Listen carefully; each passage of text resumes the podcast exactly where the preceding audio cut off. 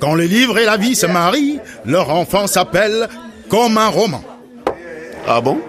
Et il a quel âge? Gaoula, c'est une image? Ce n'est pas euh, la fiction qui engendre la vie, mais c'est la vie qui engendre la fiction. Si je me retrouve dans, dans le, le, le, roman d'Alain Mabankou, mais parce que je suis un, un, personnage de roman, monsieur. Je suis un personnage de roman. Donc mes romans, en réalité, euh, ils sont ancrés dans la réalité. Ils sont même une explication de l'existence à travers une mise en scène qui est l'œuvre de celui qui va devenir l'écrivain. Mais viens, maman, viens. Maman, maman, viens nous dire bonjour. Non, deux minutes, deux, deux, viens, viens, viens. C'est pas grave, viens, viens. Les belles femmes, vous êtes compliquées, les belles femmes, hein C'est pas grave. Bonjour, entre réalité et fiction, littérature et reportage, je vous emmène en voyage. Aujourd'hui, nous irons dans les coins où à Paris se retrouvent ceux qui viennent du continent africain. Alors on pourra croiser quelques-uns des personnages du roman que je vous propose d'ouvrir maintenant. Oui, oui, c'est l'heure. Il est signé d'Alain Mabankou et il s'appelle Tais-toi et meurs. Laissons la parole à son narrateur. Je m'appelle Julien Macambo. Pendant les semaines qui ont suivi mon arrestation, et même bien avant, lorsque j'étais encore en cavale, ma tronche et mon nom, José Montfort, ont occupé la une de la plupart des journaux de France et de Navarre. Et dans notre langue du Congo-Brazzaville, le lingala, Macambo signifie les ennuis. J'ignore ce qui avait piqué mes parents pour m'attribuer un tel nom, qui n'est d'ailleurs pas celui de mon défunt père. Encore moins celui d'un proche de la famille. Je suis maintenant convaincu que le nom qu'on porte a une incidence sur notre destin. Si ce vendredi 13, je ne m'étais pas rendu au restaurant L'Ambassade avec Pedro pour rencontrer celui qu'il qualifiait alors de type très important venu de Brazzaville, je ne serais peut-être pas en détention provisoire depuis un an et demi dans cette cellule de Fresnes. Mais voilà, lorsqu'on s'appelle Macambo, les choses ne sont pas aussi simples. Julien Macambo est donc ce jeune homme aux mille problèmes, héros ou anti-héros du roman meurs. Grâce à de faux papiers, Macambo a changé de nom et il s'appelle maintenant qu'il est à Paris José Montfort. Mais ça, ça n'a pas empêché les problèmes de lui arriver. Alors, dans quelle embrouille Julien Macambo, alias José Montfort, est-il allé se fourrer? Ça, vous le saurez dans quelques instants, mais d'ores et déjà, ce que je peux vous dire, c'est que Tais-toi et meurs se passe dans les quartiers et milieux des Africains de Paris et plus spécialement des Congolais. Mabankou avait auparavant déjà pris ce parti dans Bleu Blanc Rouge, son premier roman, ou encore dans Black Bazar. En 2012, il récidivait, mais cette fois-ci d'une autre manière. Car son roman meurs est un vrai polar, n'est-ce pas, monsieur Mabankou alors l'idée de faire un polar m'était venue non seulement parce qu'on m'avait contacté pour euh, écrire euh, un téléfilm, le scénario d'un téléfilm, on voulait que ça soit une sorte de roman noir, comme on dit, hein, un roman à sensation avec une sorte de tragédie euh, quelque part. Et puis j'ai choisi d'écrire ce roman qui s'intitule Tais-toi et meurs, une sorte de thriller ou de roman policier dans le milieu noir de Paris. Comment un, ce qui apparaît comme un accident d'une femme qui est tombée d'une fenêtre euh, dans une rue de Paris, qui est tombée au pied d'un sapeur, comment cet accident va finalement entraîner beaucoup de ramifications de la mafia congolaise à Paris les personnages oui. principaux viennent du Congo Brazza, mmh. ton Congo à toi, mmh. et, euh, et c'était aussi dans l'idée de documenter, pour ainsi dire, de raconter ce Congo à Paris qu'on connaît mal. Oui, j'avais besoin de raconter ce Congo à Paris. Parce que quand je vois le Congo à Paris, les milieux congolais, que ce soit de RDC ou de Brazzaville, il y a des intrigues, il y a des amours, il y a de la haine, il y a de, la joie, il y a du malheur. Mais il y a aussi peut-être des trames romanesques qu'on pourrait tirer de ce milieu un peu obscur pour certains mais qui ressemble pratiquement à une Afrique importée en France. particulièrement dans le 18e arrondissement du côté de Château-Rouge. C'est pour cela que, euh, en regardant de très près euh, cette Afrique-là, ce Congo-là, je me suis rendu compte que finalement, c'est tout un roman qui pourrait euh, être écrit là-dessus. Et alors, j'ai peut-être écrit ce qui s'apparente désormais au roman policier du milieu parisien congolais euh, en Europe. Ce jour-là, j'attendais en bas de l'immeuble lorsque cette femme s'est écrasée à moins d'un mètre de mes pieds. Moins de deux minutes après, j'ai vu Pedro surgir de ce bâtiment haussmanien et courir tel un fou qui s'échappait de l'asile. Je ne comprenais pas pourquoi. Il ne m'avait même pas fait signe. C'était tout juste qu'il ne m'avait pas bousculé dans son élan. J'ai entendu ensuite les occupants des lieux pousser des cris d'horreur aux fenêtres, hurler et me montrer du doigt. Certains avaient des téléphones portables vissés à l'oreille. Mes pieds restaient enracinés au sol pendant que la lourdeur de mon corps ne m'autorisait plus aucun mouvement. Il fallait bouger, s'éloigner de cet endroit. D'autant que ses habitants allaient, j'en étais certain, sortir dans la rue où gisait la femme dans une mare de sang comme on dit dans les romans policiers, pour aller plus vite et faire sensation auprès du lecteur, afin qu'il n'abandonne pas sa lecture en cours de route. Bonjour, je suis en direct du 18e arrondissement de Paris et plus précisément dans la rue du Canada.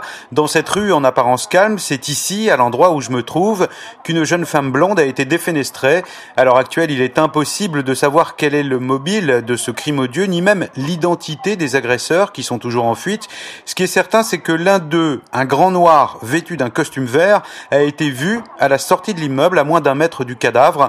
Les témoins, des habitants du quartier qui ont été alertés par les cris de la victime, les témoins donc l'ont vu s'enfuir par la rue Riquet. À l'heure actuelle, on recherche cet homme à la tenue verte qui a certainement depuis changé d'habit. D'ailleurs, on peut se demander comment, pour commettre un tel forfait, il a pu avoir l'idée de porter un costume si voyant. À moins qu'il ne s'agisse d'un crime passionnel non prémédité, mais cela, l'enquête le déterminera. Affaire à suivre donc toujours en exclusivité dans Enquête exceptionnelle. On est à Brazzaville-sur-Seine, dans le roman d'Alain Mabankou, Tais-toi et meurs. J'ai entendu d'en haut. Fils de pute Sale négro En levant la tête, je me suis rendu compte que le même habitant essayait de me prendre en photo avec son téléphone portable. J'ai retrouvé soudain la mobilité de mes membres. J'ai couru pour gagner la rue Riquet où, quelques secondes auparavant, j'avais vu disparaître Pedro que je n'apercevais plus devant moi. Dans ma débandade, j'ai croisé des gens qui se ruaient dans le sens opposé pour atteindre la rue du Canada d'où résonnaient les bruits stridents des sirènes. À aucun moment, je ne me suis retourné. Je serrais plutôt les dents jusqu'à me mordre la langue au point que j'avais le goût du sang dans la bouche. J'étais persuadé que la blonde, couverte de sang de la tête aux pieds, s'était relevée et était à mes trousses comme dans un cauchemar. Cette idée accroissait encore mes foulées. Tout devant moi me paraissait rouge, ce rouge sanguin que j'ai toujours redouté. Comme un roman, Vladimir Cagnolari. Oui, depuis ce terrible épisode, la jeune femme défenestrée hantait Julien Macambo, alias José Montfort. José Montfort, c'est ce nom qui bientôt tournerait en boucle sur toutes les télés et radios de France. Pourtant, ce nom d'emprunt, inscrit sur les faux papiers qu'il avait reçus par DHL, chez lui, à Pointe-Noire au Congo, lui avait permis d'arriver à Paris sans encombre. Un certain Pedro, qui avait eu au pays un enfant avec la sœur de Macambo, l'avait accueilli et lui avait donné les premiers conseils, notamment pour se repérer dans le métro. Mais surtout, Pedro devient le mentor de Julien, pardon, de José Montfort, et il l'installe dans un petit studio de la rue de Paradis, c'est dans le 9e arrondissement de Paris. C'est là que le nouveau venu découvre sa nouvelle famille, ou sa nouvelle tribu, comme il l'appelle. Cinq autres compatriotes qui louent à Pedro ce petit appartement dans lequel il s'entasse. Sous l'autorité du vieux Moussavou, 30 ans de France, dont 10 de prison, il y a Prosper, versé dans le recel de chéquier. Il y a aussi Willy, le mécanicien à la sauvette, ou encore Désiré, le musicien raté qui collectionne les conquêtes, en particulier les étudiantes blanches fascinées par l'Afrique noire. Et puis, Bonaventure, la petite trentaine, bras droit ou plutôt garçon de course de Pedro, et qui voit d'un bien mauvais œil ce Montfort qui pourrait lui ravir sa place. C'est avec ses nouveaux compagnons que notre héros apprend les règles qui régissent la vie parisienne des débrouillards du Congo. En lisant le roman, on se rend compte justement que le milieu euh, congolais à Paris est un milieu hiérarchisé. Chacun a une fonction précise. Quand vous voulez quelque chose, il faut aller voir un tel. Quand vous voulez aller quelque part, il faut vous renseigner auprès de celui-ci ou de celui-là. Donc, du coup, c'est vrai que ça peut paraître euh, parfois caricatural, mais le roman aussi a pour essence d'appuyer sur la caricature. Donc, en dehors du fait que je suis dans la perspective d'un roman policier, mais ça a des aspects d'un roman euh, social, avec même des accents de documentaire. On a l'impression que, en entrant dans Tais-toi et meurs, on apprend les codes de vie dans cette société secrète, à la fois des sapeurs, à la fois des Congolais de l'étranger, mais aussi d'une culture qui est une culture de, j'allais dire, de, de Château Rouge. Quand vous venez à Château Rouge ou à Château d'Eau, vous devez avoir une certaine euh, attitude. Vous devez comprendre les codes à l'intérieur. Mais maintenant, lorsqu'il y a une enquête policière dans ce milieu, lorsqu'il y a une histoire de quelqu'un, d'un meurtre qui s'est passé, eh ben là, chacun garde un silence de cimetière. C'est pour cela que ici, dans le titre même du livre, tais-toi et meurs, c'est-à-dire que tu ne dois jamais rien dire, tu te tais et tu meurs. Si tu parles, eh ben, tu as des problèmes. Il vaut mieux se taire et mourir. Mais le problème, c'est qu'à l'intérieur, on va voir ce personnage, Julien Macambo, Macambo qui veut dire Julien les problèmes, et on va le voir un peu essayer de vouloir échapper à ce crime qu'on est en train de lui dire qu'il a commis. Donc il se cache partout, il ne sort pas, et parce qu'il veut s'enfuir. Donc on, cherche à faire porter mhm. au narrateur, Julien Macombo, un crime qu'il n'a pas commis, dont il mhm. s'est retrouvé finalement témoin ou mhm. complice sans le vouloir, et on cherche à lui faire porter le chapeau au nom de la communauté, pour se sacrifier pour la communauté. Oui, parce que dans ce tais-toi et c'est aussi l'exemple type de la discipline qu'il faut avoir dans le milieu parisien des Congolais. C'est-à-dire que ton obligation, c'est de ne pas parler. Si tu parles, tu mourras de toute la façon quand tu sortiras. Et on peut même te tuer depuis la prison. Donc du coup, Julien Macambo est dans une situation où il ne peut pas parler. D'où le roman est en tout ce qu'il aurait pu dire qu'il n'a pas dit et qu'il raconte.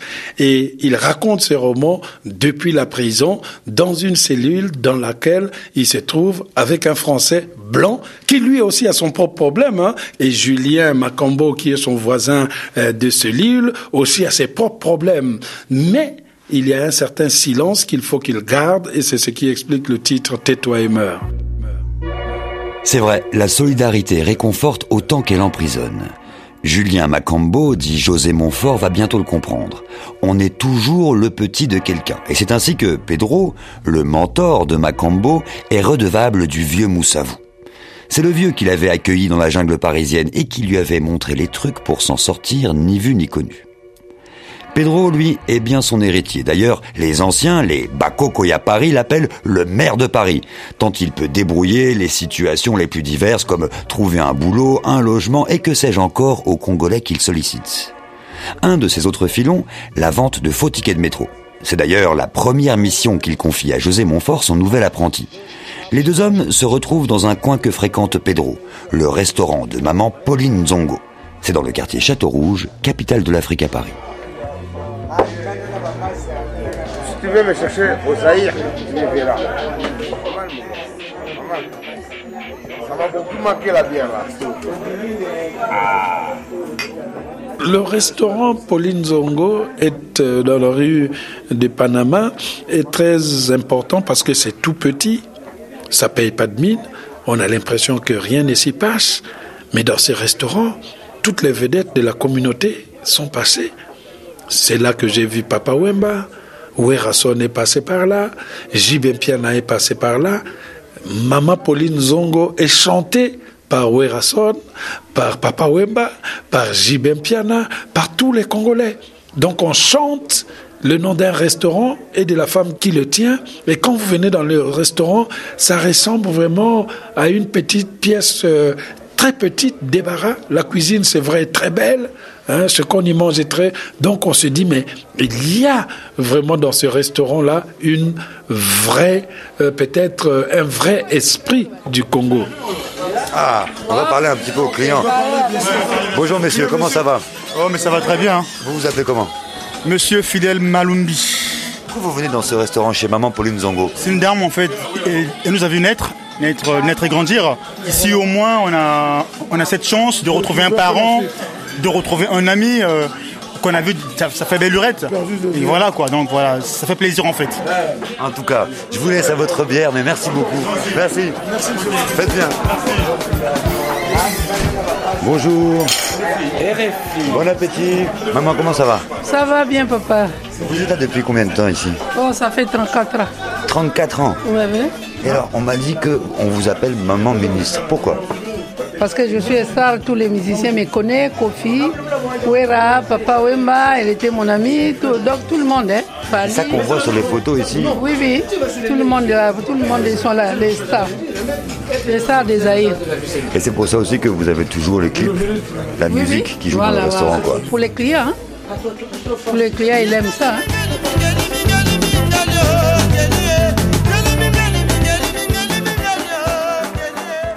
Moi, je vais souvent euh, manger là et il y a toujours un personnage qui semblera singulier. Il est assis dans un coin, il a acheté une bière depuis midi et il peut rester avec cette bière-là jusqu'à la fermeture. Mais tu te dis, mais qu'est-ce qu'il fait là? Comment il fait Et quand j'ai écrit Tais-toi et meurs, c'est des personnages comme ça qui m'ont donné l'idée euh, peut-être d'écrire euh, euh, une sorte de, de, roman policier. Parce que je me dis, mais peut-être qu'il attend quelqu'un, peut-être qu'il n'a pas été payé, peut-être je me pose mille questions. Donc, il était évident pour moi de faire transiter le roman là. Mais, oh tu m'écoutes pas. Prends maintenant la sortie de métro de Château Rouge, là où il était Château Rouge, le métro s'est fermé. Donc on passait toujours euh, euh, par euh, le biais de ce, de ce restaurant pour discuter et manger de la bonne nourriture. Parce que le restaurant est très petit, mais la nourriture est grande. Elle est servie avec une humanité qu'on ne retrouve pas dans les autres restaurants africains de Paris, où le côté occidental a tellement emporté qu'on vous calcule le poids de la viande avant de vous la mettre dans l'assiette. Donc voilà un peu l'importance de, de ces restaurants dans, dans ce livre, puisque là aussi, c'est là qu'on trouve un des personnages clés du roman qui s'appelle Shaft et qui s'habille toujours en cuir et qui ne parle jamais, mais du regard, il gouverne tout. On est à Brazzaville-sur-Seine, dans le roman d'Alain Mabankou, Tais-toi et meurs. Il a chassé quelques mouches qui tournoyaient autour de sa tête et, posant son regard fixe sur moi, il a demandé Dis-moi, d'après toi, qui l'a trouvé ce joli nom que tu portes maintenant hmm? Qui a fabriqué les papiers qui t'ont fait entrer dans ce pays Hein? La gorge toujours serrée devant ce regard insistant, je suis resté sans voix, le menton contre la poitrine. Shaft a tapé du poing sur la table, suscitant l'intérêt des compatriotes des tables voisines. Réponds donc Qui a fabriqué ça hein? Désespéré, pris dans le piège de cet homme qui ne cessait de m'effrayer à chaque question, je me suis retourné et j'ai croisé le regard de Pedro, qui a hoché de la tête en signe d'approbation. Shaft était donc celui qui avait tout fabriqué. Moi qui le prenais pour un déchet non recyclable. À Château-Rouge, parmi la foule des mamans qui vendent du poisson fumé et bien d'autres choses encore, entre les salons de coiffure et les tailleurs, on croise donc Shaft, Pedro et leur créature, José Montfort, qui est aussi, vous l'aurez compris, leur obligé. Par quel enchaînement de circonstances allait-il se retrouver dans cette sinistre affaire de meurtre de la rue du Canada? Vous le saurez dans quelques instants, juste après les infos sur RFI. Mémoire Comme un roman. Vladimir Cagnolari. Comme un roman en seconde partie, on continue notre voyage dans le polar d'Alain Mabankou, Tais-toi et meurs. José Montfort, de son vrai nom Julien Macambo, est en cavale. Depuis le meurtre de la rue du Canada, il est recherché par toutes les polices de Paris. J'ai déposé mon sac par terre au milieu de la pièce et me suis rué sur la télécommande posée sur la table. J'ai allumé la télé sur la première chaîne. Il devait être minuit, car après quelques publicités et le générique du journal, une fausse blonde sèche comme un roseau des marécages s'est affichée à l'écran pour dire bonsoir à toute la France et enchaîner d'une voix de chèvre épouvantée par un loup. Un crime crapuleux a été commis dans le 18e arrondissement ce vendredi 13 en fin de journée rue du Canada. La victime, une femme de 26 ans, a été projetée du cinquième étage d'un immeuble par deux individus de race noire qui ont aussitôt pris la fuite dans le métro. La victime est morte quelques minutes après l'arrivée des secours. Les mobiles de ces meurtres n'ont pas encore été élucidés, mais la police dispose d'une photographie prise à l'aide d'un téléphone portable par un habitant de l'immeuble et qui montre l'un des deux fugitif habillé d'un costume vert. Ce crime ravive la question de l'immigration en France et divise la classe politique.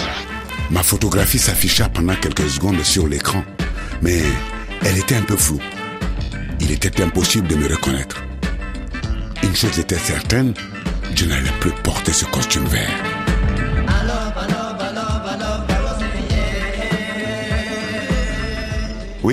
Ce fameux costume vert, c'est Pedro, son mentor, qui le lui avait acheté deux jours avant ce fatal vendredi 13 où tout avait basculé. Le costume, c'était, disait Pedro, pour impressionner ce monsieur venu de Brazzaville pour une affaire importante, une affaire, disait-il, qui allait les renflouer.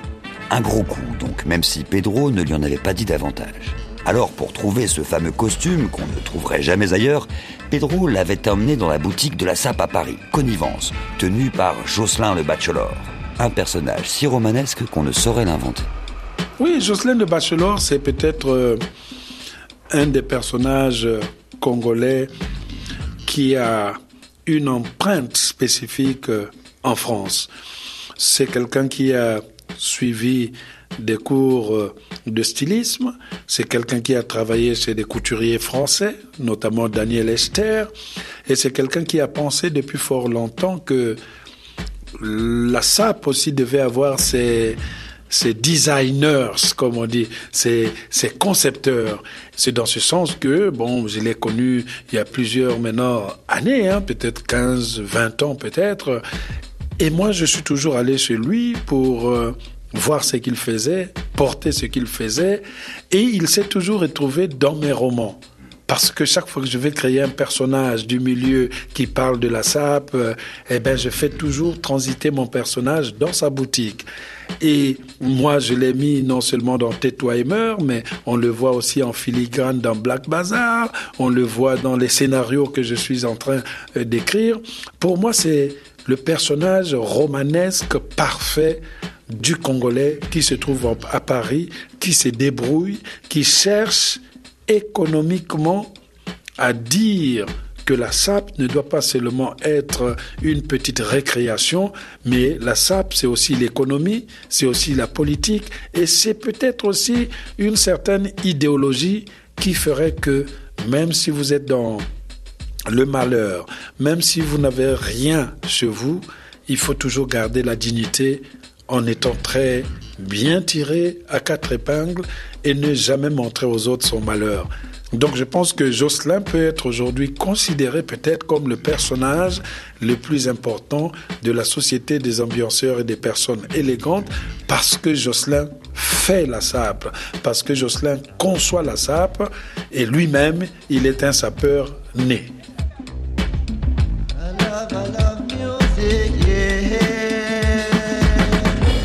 On est à Brazzaville-sur-Seine, dans le roman d'Alain Mabankou, Tais-toi et meurs.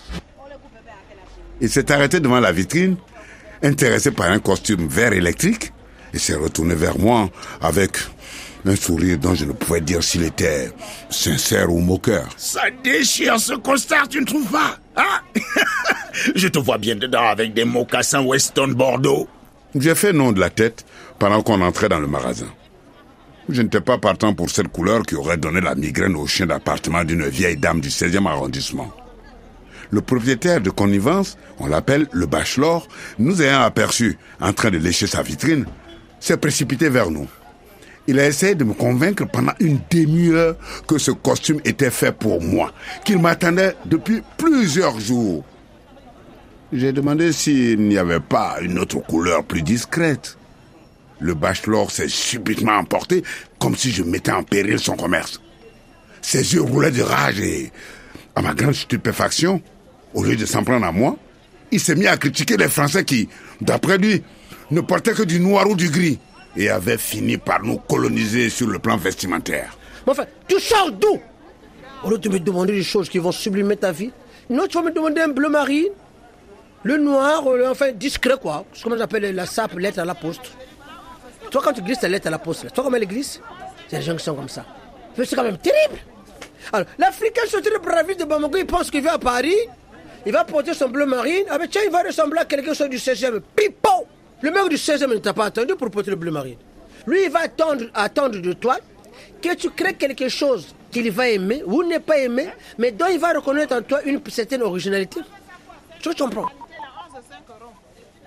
J'ai dû battre en retraite, d'autant que Pedro appuyait cette déclaration exagérée et que je ne voulais pas être vu comme un colonisé vestimentaire. C'est dire qu'avec ce costume, on ne pouvait pas me rater dans la rue. J'étais comme une mouche dans un bol de lait.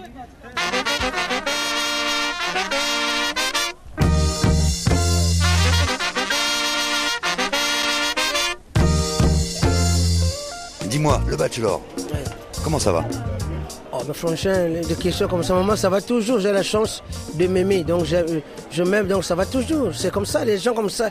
Et les gens comme moi, ils peuvent avoir un attentat là-bas, je suis toujours bien. Je j'emmène ceux qui font les attentats, j'entends ça de ma part, de, de cocus comme ça. Ils veulent embêter la vie des gens. En tout cas, la vie des gens, toi, tu essayes de l'égayer. Et notamment parce que la devise de connivence, là, on est devant la boutique. C'est l'art de faire chanter les couleurs. Les couleurs chantent, et en chantant, il y a des fois, je qu'on esquisse, c'est pas de danse, et c'est la vie. Dis-moi, l'art de faire chanter les couleurs, profondément, là, qu'est-ce que ça veut dire? Ça veut dire qu'il faut d'abord s'aimer. Quand tu t'aimes là, toi, quand tu t'aimes mon ami Vlad, il y a des fois je que tu aimes l'autre. Tu vois, les gens qui sont là, ils vont, ils vont toujours trouver ça va pas, ma femme m'a quitté, mon homme m'a quitté. Mais quand tu vas regarder, tu vas leur demander, mais ah, un tel t'a quitté, un tel n'était pas bon, un tel n'était pas bon, mais toi à l'intérieur, tu verras qu'ils s'aiment même pas. Mais comment peux-tu aimer l'autre quand tu t'aimes pas? Or, moi, Bachor, je dis, je m'aime beaucoup, mais vraiment beaucoup. Donc, euh, dans ce que je fais, dans mes collections, par exemple, je dis, euh, porter les couleurs, c'est mieux que le Prozac, c'est mieux que le Doliprane. Tu vois? Donc moi, moi tout seul, bachelor, je, je fais faire des économies à la sécurité sociale. Déjà. Non mais ça, les gens parlent, waouh, waouh, waouh, waouh. Mais ils savent pas. Il y a des gens qui sont des prescripteurs. Moi, je te dis, ici sur la plage de Paris, hein, toi, les, les, les gens qui ont fait les nains, les grandes écoles, j'en ai fait aussi, hein. Faut pas non plus penser. Mais c'est l'école supérieure de la SAP. J'étais le seul élève, euh, tous les, tous les, tous les profs sont morts aussi, mais tant pis. Enfin, moi, je suis encore vivant. Je dis ceci on peut en est dans la plus belle ville du monde, Paris. Mais comment peux-tu comprendre qu'à Paris, tout le monde est en bleu marine, en noir, en gris, en transite, tout le monde va à l'enterrement tous les jours. Ils s'habillent, tu sais, euh, il y a des gens qui sortent de chez eux, qui vont au boulot, du boulot repartent à la maison, personne n'a posé un regard sur eux. Personne. Parce qu'ils n'intéressent personne. Il dit non, je, m'habille comme ça parce que je ne veux pas être vu. Tu as la chance d'être né, mais tu décides, non, je ne veux pas être vu. Je dis, dans ce cas-là, il ne fallait pas naître. Non Moi, bachelor, je m'aime beaucoup. C'est comme ça. Tu sais que le milieu social conditionne l'homme. Beaucoup d'Africains qui aimaient et qui étaient exubérants, qui étaient excentriques avant, qui sont rentrés ici, ils ont, ils, ils ont pensé à un moment donné qu'en adoptant l'encéphalogramme plat. Donc le bleu marine noir, il se ferait, bon, il serait, bon voilà. Ils n'ont rien compris. Moi, bachelor, le tout Paris m'a connu avec des couleurs. Oui, monsieur. Le tout Paris m'a aimé, m'a adulé, m'a pas aimé, peu importe, avec les couleurs. C'est mon identité, mon ami. Si tu n'as pas une identité, c'est pas le bleu marine, le noir qui va te donner l'identité.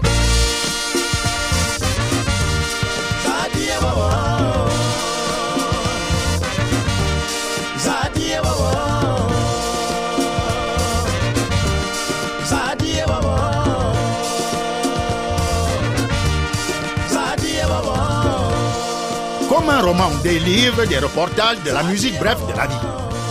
Je dis aux autres là qui sont pas des romans de l'Ema Banco, continuez de prier, votre tour viendra.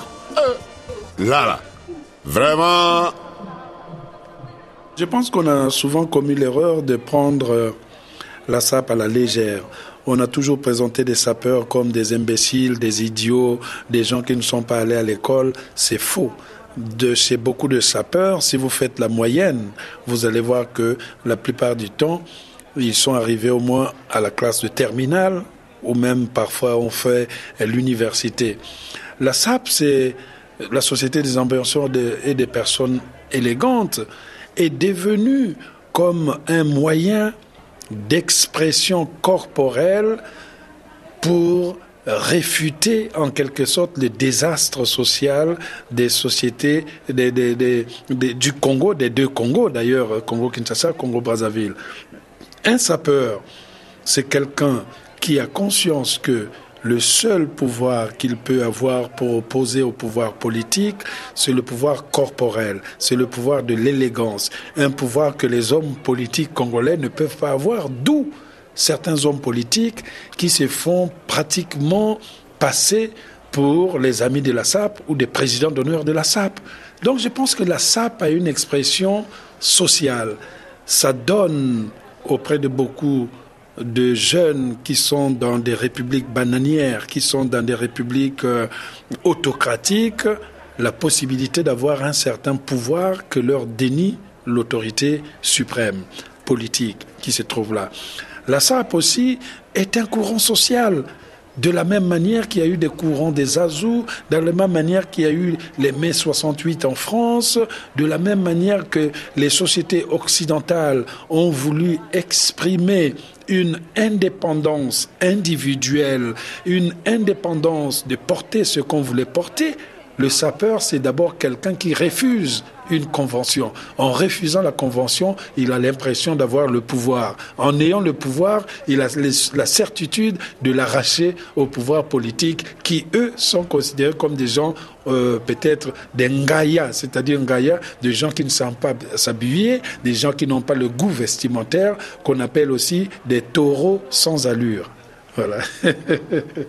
Et en fait, il y a cette idée d'avoir la liberté d'inventer sa propre vie quand tout est verrouillé. Mhm. Parce qu'en fait, le sapeur est un être qui cherche à sortir euh, de la généralité pour être singulier. Dès qu'un sapeur n'est plus singulier et qu'il se confond à la masse, il a perdu le combat. Julien Macambo, alias José Montfort, sait qu'il doit fuir. Pedro devait impressionner quelqu'un et Julien seulement faire le guet en bas de l'immeuble. Alors pourquoi l'affaire avait-elle mal tourné? Ça, il ne le saura jamais. En attendant de trouver une planque durable, le voici donc à Montreuil, Bamako-sur-Seine pour les habitués. Ici, il se pense à l'écart des milieux congolais qui savent qu'il en sait trop. J'ai croisé deux Africains devant la porte de l'Amandier. Je leur ai demandé où je pouvais manger de la nourriture africaine. L'un d'eux m'a répondu euh, qu'il y avait un foyer de Maliens rue Barra et qu'on y mangeait très bien. C'est comme en Afrique, mon frère. Ils te mettent la nourriture dans une grosse assiette, tu ne peux même pas finir. Devant l'établissement, j'ai failli repousser chemin à cause de l'affluence. Ici, la vie était intense et le temps n'avait aucune influence sur les gens. C'était un immeuble de quatre étages. Du linge pendait aux fenêtres. Des voitures stationnaient en plein milieu de la rue avec des conducteurs hilars dont les échanges étaient ponctués de grands éclats de rire. On aurait dit une sorte de marché où certains grillaient du maïs à l'entrée du bâtiment pendant que d'autres jouaient aux dames. Lorsque je suis entré dans le foyer, j'ai cru que ces Maliens avaient transporté jusqu'ici un de leurs quartiers de Bamako. La vaste cour intérieure était saturée d'objets entassés et rangés dans l'attente d'une expédition en Afrique. Matelas, sommiers, pièces de rechange pour automobiles, meubles divers. On vendait à même le sol des bonbons, des shampoings, des cassettes de musique, des cigarettes à l'unité, de la noix de cola ou même des bâtons de réglisse. Pendant que les coiffeurs s'activaient et encaissaient 5 euros par coupe. Beaucoup de ces Maliens, pour la plupart des Soninké, venaient de la région de Caille et s'appelaient tous Traoré. Dans le roman, je voulais aussi faire croiser aussi bien la communauté congolaise et la communauté malienne, c'est-à-dire l'Afrique centrale et l'Afrique de l'Ouest. Je vis toujours dans cette euh, idée que les Africains ne se connaissent pas entre eux parce qu'ils vivent toujours séparés, parce qu'ils vivent toujours selon ce qu'ils ont ramené de leur terre natale. Les Congolais vont rester avec les Congolais pour parler des choses congolaises, les Maliens vont rester avec les Maliens pour parler des choses maliennes. Et cette fois-ci, en faisant euh, réfugier mon personnage congolais à Montreuil, Montreuil qui est connu comme le lieu vraiment des Maliens. Ils ont tout, les foyers, les restaurants, les endroits pour réparer les voitures, les endroits pour envoyer des trucs, des choses au pays, etc.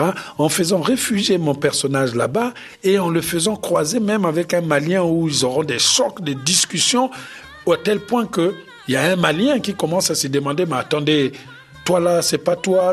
Donc il y a une sorte de suspicion qui se passe. Est-ce que le Malien va dénoncer le Congolais? Quand même c'est lui qui a commis le crime euh, dont on parle tous les jours à la télévision. Je voulais vraiment un face-à-face de communauté, en quelque sorte, une sorte de face-à-face entre le Château Rouge, le 18e, et le Montreuil, le 93.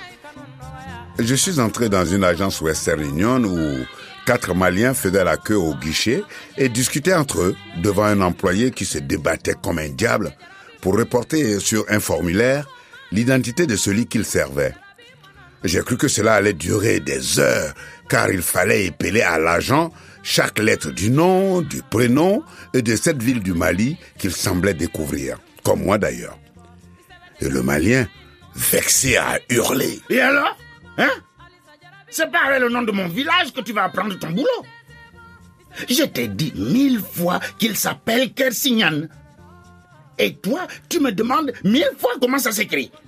Est-ce que tu demandes mille fois en français comment on écrit jouir en Josas? Tu es mal barré. Parce que mon pote Bambara qui est derrière moi, lui, il s'appelle Chitraori et il va envoyer son argent à Sanankoroba. Comment tu vas faire pour écrire son nom et celui de son village hein? L'agent, d'un calme de moine tibétain, a pris plus d'une demi-heure avec ses Maliens et lorsqu'il a eu ma pièce d'identité entre les mains, il a soufflé. Ah, enfin un nom plus court. Julien Macumba. Non, Julien Macambo, ai-je aussitôt rectifié? J'envoie de l'argent à Pointe-Noire au Congo. On est à Brazzaville-sur-Seine, dans le roman d'Alain Mabankou, Tais-toi et meurs. Quand euh, un roman a un œil sociologique, forcément euh, se dégage une certaine morale, un certain enseignement, une certaine dénonciation, mais à la fois aussi une certaine humanité. Ce n'est pas l'idée de dénoncer ou de mettre au jour les choses qui se passent dans cette communauté, c'est aussi de se dire que c'est une culture et que si cette communauté se retrouve dans les ténèbres, c'est parce que nous-mêmes, la société a inventé ces ténèbres, parce que aussi les règles de la société française n'ont pas permis à ces immigrés de pouvoir avoir une place. Donc ces immigrés sont obligés de se façonner une autre société parallèle à la société française avec ses propres règles et une société qui est défendue par ses membres. Dès qu'un Français veut rentrer là, on le, on l'inspecte. Il faut qu'on voit que ce n'est pas un espion qui vient à l'intérieur de nous. Et au besoin, ces sociétés africaines ont leurs propres blancs qui peuvent aller sonder les blancs là-bas pour dire attention, si vous venez ici, on vous attrape. Donc il y a, il y a des gardes-fous à l'intérieur. Ces poches, ce qu'on pourrait appeler les poches d'immigration, ne sont pas des gens désespérés. Ils sont tranquilles dans, dans leur milieu. Ils prospèrent de la sorte. Et il y a beaucoup d'argent aussi qui circule. Et cet argent ne circule pas que pour la mafia, c'est un, un argent qui aussi sert parfois à investir. Si vous voyez du côté de l'immigration de l'Afrique de l'Ouest, quelqu'un que vous voyez, vous pensez, oh, ben, celui-là, c'est un Malien, il n'a rien, mais c'est quelqu'un qui a investi chez lui. Il a des grands magasins, il a des grandes boutiques, il a beaucoup de choses, des voitures, des transports, parce que tout ce qu'il fait en France, c'est d'accumuler ce qu'il peut pour rendre sa famille heureuse là-bas. C'est peut-être ce qu'on reproche beaucoup aux communautés de l'Afrique centrale ne pas avoir cette intelligence de l'immigration de l'Afrique de l'Ouest qui pense à investir en Afrique. Julien Macambo, dans sa cellule de la prison de Fresnes, refuse de raconter à Fabrice, son co-détenu français, les raisons qui l'ont fait atterrir là. De toute façon, il sait qu'il ne doit pas parler. Ses parrains congolais auraient sa peau, eux qui ont voulu lui faire porter le chapeau pour ce sinistre meurtre de la rue du Canada. S'il ne veut pas le porter, ils trouveront bien quelqu'un d'autre pour le porter à sa place, ou plutôt à la place de Pedro, le vrai coupable. Alors, puisqu'il ne peut parler, Macambo consigne son histoire par écrit sur des feuilles qu'il cache sous son matelas, et ça pendant un an et demi. C'est là que revient le voir Maître Champollion, son avocat. Maître Champollion m'a semblé bien en forme. Je ne l'ai jamais vu sourire. Il s'est levé de son siège, est venu vers moi et m'a tendu la main. La liberté provisoire. Non, surtout pas ça. Je n'en voulais pas. Je n'en veux plus. Je ne veux pas aller dehors et me jeter dans la gueule des loups qui m'attendent. J'ai une très bonne nouvelle. M'a-t-il fait. Eh, maître, je ne veux plus la liberté provisoire. Ce n'est pas de ça qu'il s'agit. Il a ouvert son cartable et a sorti un document qu'il m'a tendu. Voilà, les choses ont avancé, on a maintenant une date pour le procès. On a arrêté celui qui était avec vous rue du Canada. Enfin, disons qu'il s'est présenté lui-même à la police. Pedro Boloa? Ai-je demandé intrigué. C'est qui Pedro Boloa? Pedro Boloa C'est celui qui était avec moi vendredi 13, rue du Canada. C'est lui le responsable. Sans perdre la bonne humeur qu'il affichait à son arrivée, il m'a dit Non, le coupable s'appelle Bonaventure Moussamou. Il a avoué, le procès aura lieu dans deux mois. Lorsqu'on m'a ramené dans la cellule, et aussitôt que la porte s'est refermée derrière moi, Fabrice est descendu de son lit. Alors? Je lui ai tendu le manuscrit. Tiens, prends tout ton temps et lis ça. Il a lu la première page sur laquelle j'avais écrit le titre en lettres capitales. Tais-toi et meurs. C'est un roman? Non, c'est mon histoire. Tais-toi et meurs, c'est le titre Bon, toi tu as décidé que tu voulais pas te taire. En ce moment-là, tu fais de grands fracas. Après euh, ta lettre notamment euh, ouverte à François Hollande autour de la reconnaissance tacite de l'élection du président Denis Sassou Nguesso au Congo. Et bon, c'est quelque chose qui est en train, où on parle là, d'enfler. En tout cas, tu as refusé justement de ne pas jouer le jeu de conserver le silence pour que les choses se perpétuent telles qu'elles sont. Oui, moi, moi je pense que j'ai, je suis dans, presque dans le rôle que, qu'on devrait reconnaître à un écrivain, à un artiste. Je ne suis pas un homme politique, mais par contre, mon souci, c'est le souci de la jeunesse congolaise. Je ne voudrais pas que cette jeunesse puisse euh, perdre son espoir. Je ne voudrais pas que cette jeunesse soit l'otage de la dictature. Et puis aussi, je pensais nécessaire de rappeler au président, par exemple, Denis Sassou Nguesso, que quand on cumule 32 ans au pouvoir, il y a l'usure. Il y a l'usure, ça devient de la gourmandise politique. Et cette gourmandise politique cause des conséquences apocalyptiques au peuple congolais. C'est-à-dire que nous prenons du retard parce qu'on n'apprend pas à notre jeunesse les mécanismes de l'alternance. Les gens naissent avec l'idée que le pouvoir, c'est un chef qui doit le prendre et rester là jusqu'à la mort. Si vous n'apprenez pas aux Congolais que tous les cinq ans ou après tous les dix ans, on peut changer de politique, mais vous créez une génération éternelle de gens qui, quand ils vont en politique, ils veulent s'accrocher. Après cinq ans, il faut changer, ou quand vous avez renouvelé, après dix ans, il faut changer.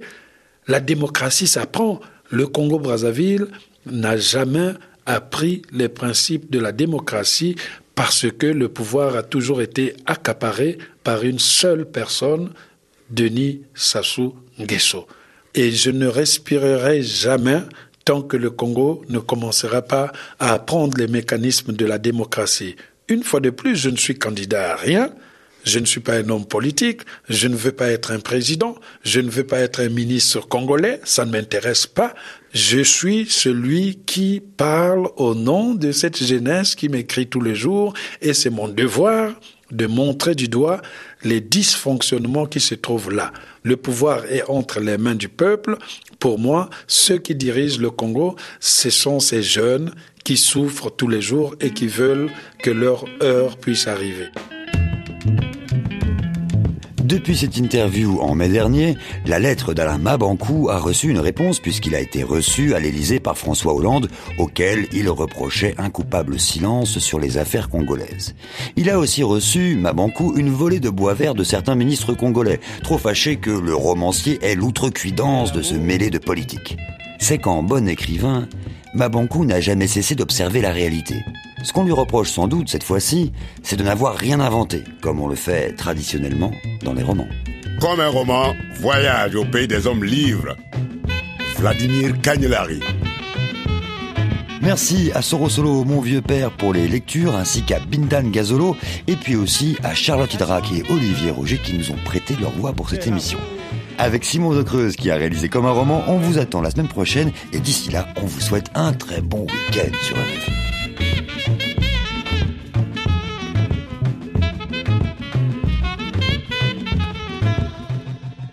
Mesdames et messieurs, cette émission s'achève par manque de piles.